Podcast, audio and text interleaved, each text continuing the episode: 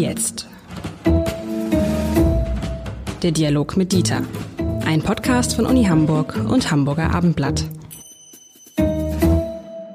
Herzlich willkommen. Mein Name ist Lars Heider und ich freue mich auf eine weitere angeregte, angeregte klingt so komisch, Diskussion mit Professor Dr. Dieter Lenzen, dem Präsidenten der Universität Hamburg. Lieber Herr Lenzen, wie geht es Ihnen? Danke, ausgezeichnet. Äh, wenn Sie Corona oder sonstiges meinen, äh, ich hoffe Ihnen auch.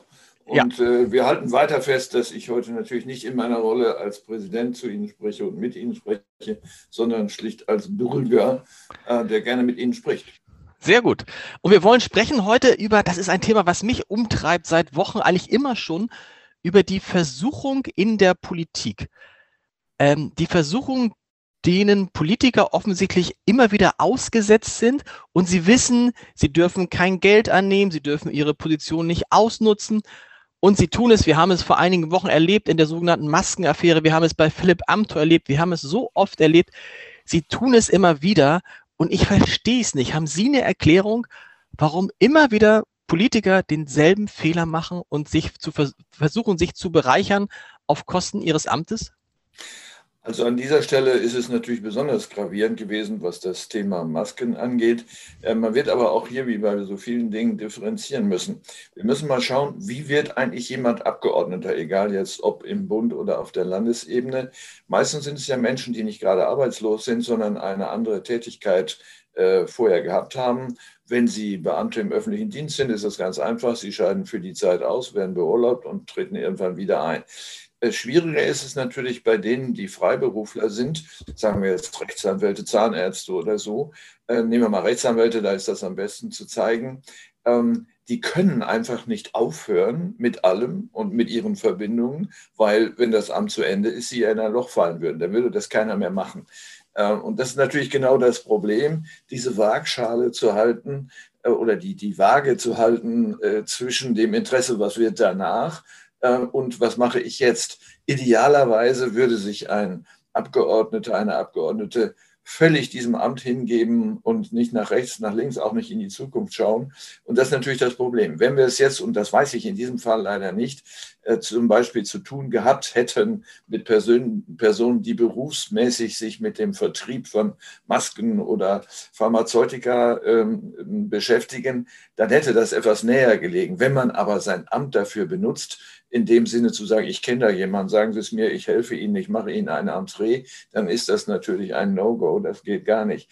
Also insofern ist das ein Grundproblem natürlich auch der Demokratie, äh, dass wir eigentlich Menschen aus dem Volke haben wollen, die aber natürlich auch nach ihrer politischen Tätigkeit ja auch jenseits weiterarbeiten. Also äh, differenzieren ist hier angesagt. Nochmal, äh, das Amt zu nutzen für eine Nebeneinnahme und dann auch noch einseitig und in diesem Fall auch noch zu Lasten der Menschen, die auf Masken und ähnliches warten, ist natürlich indiskutabel. Das ist ja ein guter Punkt. Nehmen wir mal den Fall Philipp Amthor. Der ist ja, glaube ich, von, vom Beruf her Jurist oder Rechtsanwalt, hat dann sich aber auch auf irgendeine Geschichte eingelassen mit, mit einem Unternehmen. Da trifft das ja nicht zu. Der musste jetzt nicht versuchen, seinen Job zu erhalten, sondern der hat das einfach nebenbei so gemacht, weil er es konnte. Und ja. äh, was, was, was fehlt da? Was ist, ist, ist der zu jung oder was fehlt so? Fehlt bei äh, so ist es dieses Gefühl, ich werde eh nicht erwischt? Oder ist es einfach ein, ein falsches, äh, warum, warum passiert einem so ein Fehler, wo einem jeder sagen kann, das kannst du nicht machen als Politiker? Also die Menschen, die das tun, müssen ja davon ausgehen, dass sie glauben, nicht erwischt zu werden. Das wäre die eine Variante. Äh, die zweite ist auch ein fehlendes Unrechtsbewusstsein. Ähm, das sind ja häufig Grenzfälle, wo man sagt, no, könnte vielleicht noch okay sein oder nicht. Also ein fehlendes Unrechtsbewusstsein, auch ein fehlendes Bewusstsein der Neutralität ähm, äh, und des Auftrags, den der Wähler, den also letztlich äh, die Menschen im Lande der Person gegeben haben. Ähm, das heißt, ein Missverständnis, den Job, sage ich jetzt mal, der es ja eigentlich nicht ist, so wahrzunehmen wie jeden anderen auch. Wenn ich Geschäftsmann bin, versuche ich natürlich, äh, möglichst viel Umsatz und vielleicht auch Profit zu machen. Äh, und diese Verwechslung äh, von äh, Berufsfunktionen und Politiker ist im Falle des Bundes ja Berufspolitiker, ähm, diese Verwechslung, da muss dran gearbeitet werden. Äh, aber äh, nochmal, es könnte schwierig werden, Personen zu finden, wenn die Latte zu hoch hängt, dass sie dann in einen Bereich reinrutschen äh, von Nicht-Professionellen, die natürlich auch problematisch sind. Die Repräsentanz von Berufsgruppen im Parlament ist natürlich auch ein erwünschtes Ziel. Na klar, und deshalb kann man, glaube ich, auch die Diskussion, die hier geführt wird, um die Frage, dürfen Abgeordnete nebenbei was verdienen? Ja, die müssen was verdienen dürfen, weil sonst ein Unternehmer wahrscheinlich niemals Abgeordneter werden würde, weil er sagt, da muss ich ja mal Unternehmen für vielleicht vier, acht, zwölf Jahre aufgeben. Und das ist, das wäre ja Quatsch. Also ist es dann vernünftig, dass die sozusagen diesen ihren bisherigen Job nebenbei weitermachen dürfen, nur man immer wissen muss, wie viel Geld kriegen sie dafür und gibt es da irgendwelche Interessenskonflikte? Das ist der entscheidende Punkt. Und nochmal, nutzt man sein Amt als Abgeordneter oder auch in anderen Funktionen, die ja auch in der Folge dann daraus erwachsen, nutzt man dieses, um sich Vorteile zu verschaffen. Denn dann führt das zu einem Missverständnis äh, des Amtes, dem, ich sage das mal so pathetisch, dem Volke zu dienen und nicht sich selbst. Ist nicht aber auch, kann ich mir vorstellen, bei einigen Politikern der Reiz des politischen Amtes eben genau jenes, dass man in dieser Phase Kontakte knüpft, die einem dann danach nützen? Und ist daran irgendwas Verwerfliches? Äh, das ist mit Sicherheit so. Äh, Im Ideal, in einer idealen Welt würde sich jeder, der in diesen, der diesen Weg geht, äh, selbst prüfen, ob er solche Motive hat. Aber das ist natürlich auch unsere Aufgabe als Wähler, die Kandidaten und Kandidatinnen zu fragen, warum willst du das eigentlich machen? Was ist dein Motiv? Warum willst du mir dienen? Warum soll ich dich wählen, damit du mir dienst? Willst du dir vielleicht selber auch dienen? Äh, ob das verwerflich ist, äh, das weiß ich nicht. Aber es ist ein Sekundärmotiv, was mich dann zweifeln lässt, ob ich es mit dem richtigen Kandidaten zu tun habe. Aber das ist eine interessante Frage. Was würde denn ein Bundestagsabgeordneter antworten auf die Frage, warum er das macht? Also vorrangig natürlich, ich möchte gestalten, ich möchte mich für mein Umfeld einsetzen, für meine Stadt, für meinen Landkreis. Aber ich finde, er muss ja auch was davon haben. Also er hat dann davon, dass er im Scheinwerferlicht steht, dass er was mitentscheiden darf, aber vielleicht auch, dass er dann später neue Kontakte hat, die ihm auch nutzen. So gesehen ähm, wäre es ja absurd, vom Abgeordneten diese Tätigkeit zu verlangen und gleichzeitig zu sagen, aber ihr dürft davon keinen einzigen Vorteil haben. Nein, also äh, es gibt natürlich Motive, die jenseits von Profitinteressen liegen und trotzdem nicht identisch sind mit dem politischen schlechthin. Sie haben eben das Wort Gestaltung verwendet. Das finde ich eigentlich gut, wenn jemand diese Absicht hat, denn er soll ja gestalten, zum Beispiel in die Richtung, äh, die er mit seiner Partei verabredet hat oder die er den Wählern versprochen hat. Das ist das eine. Aber es kommen sicher auch andere Motive, wie bei jedem anderen Beruf, mit hinein, äh, dass man ähm, beispielsweise sichtbar ist. Äh, das könnte ja auch etwas sein, dass man vor den Kameras stehen kann. Also so eine vielleicht etwas narzisstische Komponente. Ähm, oder es könnte äh, hinzu, äh, hinzutreten, jenseits des Gestaltenwollens in der Tat Verbindungen zu haben. Äh, also sagen wir mal, ein Element seiner eigenen Person ausleben zu können, was vielleicht mit Kommunikationsfähigkeit, mit Sozialität zu tun hat, äh, wenn Sie junge Menschen fragen, warum sie einen bestimmten Beruf anstreben oder warum sie ein bestimmtes Studium wählen, dann werden Sie bei Pädagogen oft hören, ich möchte etwas mit Kindern machen. Oder äh, Sie werden bei Juristen hören, äh, ich finde das äh, interessant, scharfsinnige Schriftsätze zu schreiben und äh, in einen Dialog oder Disput mit anderen zu treten und das Gesetz wirklich sauber anzuwenden. Das heißt, der Vollzug der Tätigkeit als solcher muss spannend genug sein, diesen Beruf wählen zu können. Und da ist es natürlich äh, bei dem Berufspolitiker und der Berufspolitikerin wie bei jedem anderen Menschen auch, der Vollzug muss ja auch Spaß machen, nicht nur das Ergebnis, denn man lässt ja sein Leben oder Teile seines Lebens dort. Stichwort Versuchung. Das ist ja etwas, das trifft auf Politiker zu, aber auch auf viele andere Führungskräfte. Ich will mal eine kurze Geschichte aus meinem Leben erzählen. Als ich kurz Abend als Chefredakteur war, bekam ich irgendwann zu Weihnachten ein, ein Geschenk zugeschickt. Ein Kugelschreiber. Und ich guckte zunächst gar nicht so richtig auf den Kugelschreiber und dachte, naja, das ist halt so ein Werbekugelschreiber, den kann man schon annehmen. Zum Glück guckte ich dann noch besser drauf und äh, sah dann, dass es ein Mont Blanc Meisterstück war, was mir eine PR-Agentur geschickt hatte ich glaube, der Wert irgendwie damals irgendwie 800 bis 1000 Euro. Den habe ich dann natürlich zurückgeschickt. Äh, wie ich das heute mit allen, ich weiß nicht, wie es bei Ihnen ist, mit allen Sachen mache, wenn ich etwas geschenkt kriege, geschickt kriege, schicke ich es entweder zurück oder gebe es, wenn es sich vom Zurückschicken nicht lohnt, in eine Tombola, die einmal das Jahr im Jahr bei uns gemacht wird. Und aus den Erlösen dieser Tombola, äh, das geht an unseren Hilfeverein. Was ich damit sagen will, man muss ja als Führungskraft, Sie auch als gerade als Unipräsident, total auf der Hut sein, was man macht, was man annimmt, wie man sich verhält, oder? Da muss man eigentlich jeden Tag aufpassen, weil da können ja selbst Kleinigkeiten manchmal gefährlich werden. Und das müsste man doch von Politikern auch erwarten können. Also hier ist es äh, relativ einfach im öffentlichen Bereich, weil es dafür eine gesetzliche Regelung gibt und untergesetzliche Regelungen. Das heißt, ähm, es ist bis ins Detail geregelt, ob Sie eine Tasse Kaffee entgegennehmen dürfen. Essen können Sie zum Beispiel nicht gehen, ähm, es sei denn, Sie laden selber ein aus anderen Gründen.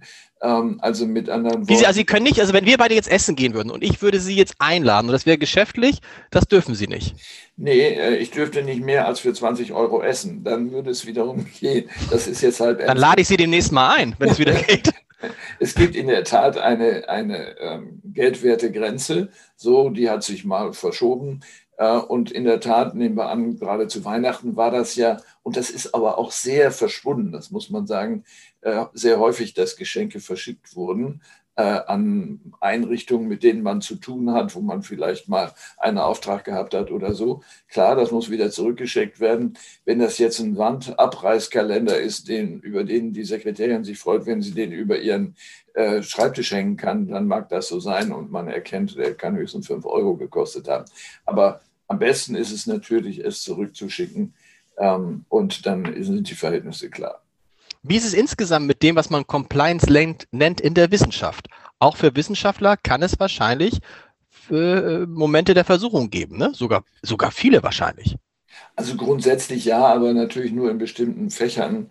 Ähm, das ist überall dort der Fall, wo Erkenntnisse gewonnen werden, die grundsätzlich geeignet sind, äh, im wirtschaftlichen äh, Bereich genutzt zu werden. Nicht? Also das ist der sogenannte Technologietransfer, der ja auch ausdrücklich von uns verlangt wird, vom Gesetzgeber und von der Politik zu sagen, wir erwarten von euch, dass ihr mit der Wirtschaft zusammenarbeitet und dass ihr auch Geld für Forschung nehmt, also nicht für euch privat, sondern für die Forschung nehmt, ähm, damit äh, dieser Transfer funktioniert.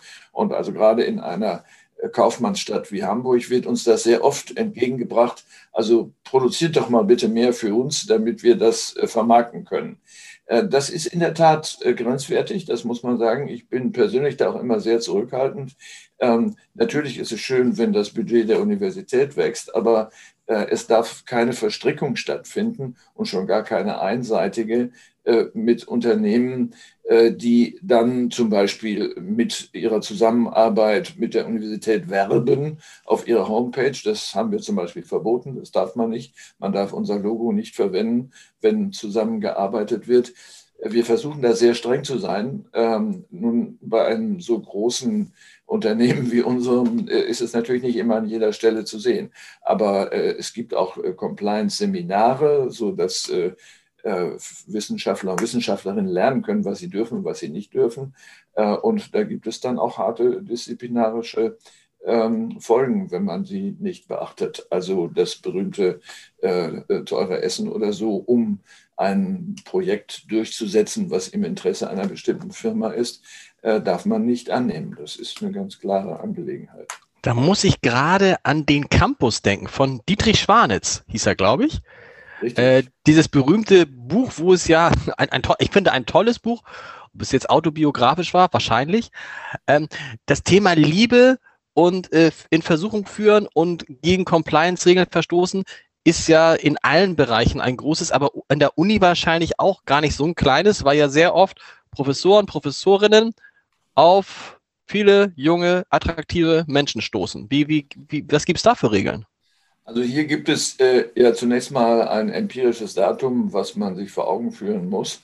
80 Prozent aller Ehen oder ähm, Lebenspartnerschaften werden am Arbeitsplatz eingeleitet. Ja. Äh, das geht auch gar nicht anders. Wo soll das denn sonst sein? Die Menschen sitzen ja den ganzen Tag dort äh, und lernen Menschen kennen. Entweder welche, die sie besuchen oder welche die Kollegen sind oder Kolleginnen. Ähm, was jetzt das, den speziellen Fall sozusagen der Studierenden angeht, so sind das ja keine Kollegen oder Kolleginnen. Äh, da sind äh, die Regeln inzwischen äh, sehr deutlich strikter geworden. Ähm, äh, es ist ähm, so, dass in dem Augenblick, wo der Verdacht bestehen würde, dass eine lehrende Person dieser anderen Person einen Vorteil gewähren würde, das tatsächlich ein disziplinarisch relevantes Verhalten wäre. Äh, theoretisch kann natürlich auch eine Hochschullehrerin einen jungen Mann außerhalb der Uni kennenlernen und gar nicht wissen, dass der da vielleicht studiert oder das stellt sich dann raus. Da kann man natürlich jetzt nicht und will das ja auch nicht in den Privatbereich hineingehen. Ähm, aber entscheidend ist wieder die Besorgnis der Vorteilsnahme oder Vorteilsgabe äh, die äh, relevant ist, also gerade bei Benotungen oder Ähnlichem. Und äh, ich habe eine Reihe solcher Fälle gehabt in den vielen Jahren, in denen ich so ein Amt habe, ähm, wo dann, und das ist meistens derselbe Mechanismus, der eifersüchtige Freund der Studentin oder umgekehrt die Freundin des Studenten sich meldet und dem Präsidenten schreibt, da ist Folgendes der Fall und mein Freund oder meine Freundin hat ein Verhältnis mit und so weiter. Äh, dann wird es natürlich schwierig, weil Sie das aufklären müssen, ob dort ähm, tatsächlich eine Vorteilsnahme stattgefunden hat äh, oder ob es äh, in den Bereich des strikt, Privaten gehört. Das ist nicht immer klar zu äh, trennen, aber ähm, man muss sich darum bemühen. Häufig sind solche Behauptungen aber schlicht auch falsch äh, und gehören dem Bereich sozusagen von Eifersüchteleien an. Was macht denn ein Professor, eine Professorin, der sich in einen Studentin, eine Studentin verliebt? Äh, sicherheitshalber das mal an, weil das kann ja, wir haben es ja gerade gesagt, ich habe meine Frau, meine heutige Frau auch kennengelernt bei der Arbeit. So. Ähm, das passiert ja sehr, sehr oft. Dann zeigt man das an und meldet das und sagt übrigens, ähm, wir sind ein Paar und versucht dann mit dem anderen möglichst in anderen Bereichen nichts zu tun zu haben? Also ähm, es geht um die Vorteilsgabe oder Vorteilsnahme. Äh, es gibt äh, keine Vorschrift, äh, solche, das wäre ja völlig unmöglich, solche Anzeigen zu machen. Wer sollte die denn entgegennehmen? Das können Sie ja nicht schützen vor Missbrauch. Nein, die entsprechende Person muss eben dafür sorgen, dass sie jetzt keine Noten vergeben kann und sagen, ja, da drücke ich alle Augen zu oder so. Das geht natürlich nicht. Interessanterweise fällt mir in der Politik da gar nicht jetzt aktuell so ein Beispiel ein. Wobei das es ja genauso geben muss. Ne? Also das, wahrscheinlich gibt es doch auch Beziehungen innerhalb des Bundestags, innerhalb Fraktionen. Vielleicht gibt es auch Beziehungen von Abgeordneten zu Ministern, Ministerinnen, ist alles möglich. Nur fällt Ihnen gerade eine ein?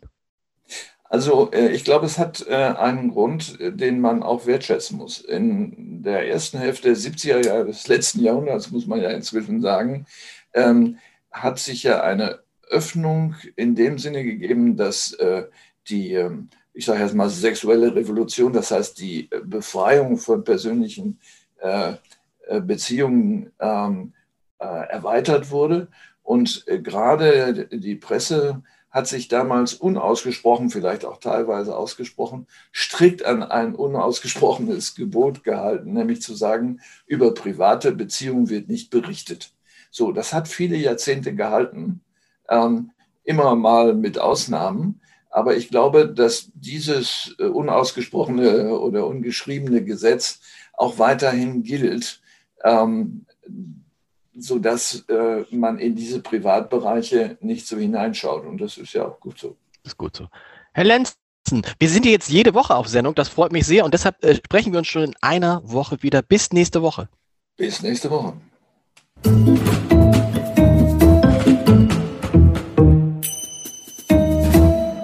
Weitere Podcasts vom Hamburger Abendblatt finden Sie auf abendblatt.de slash podcast.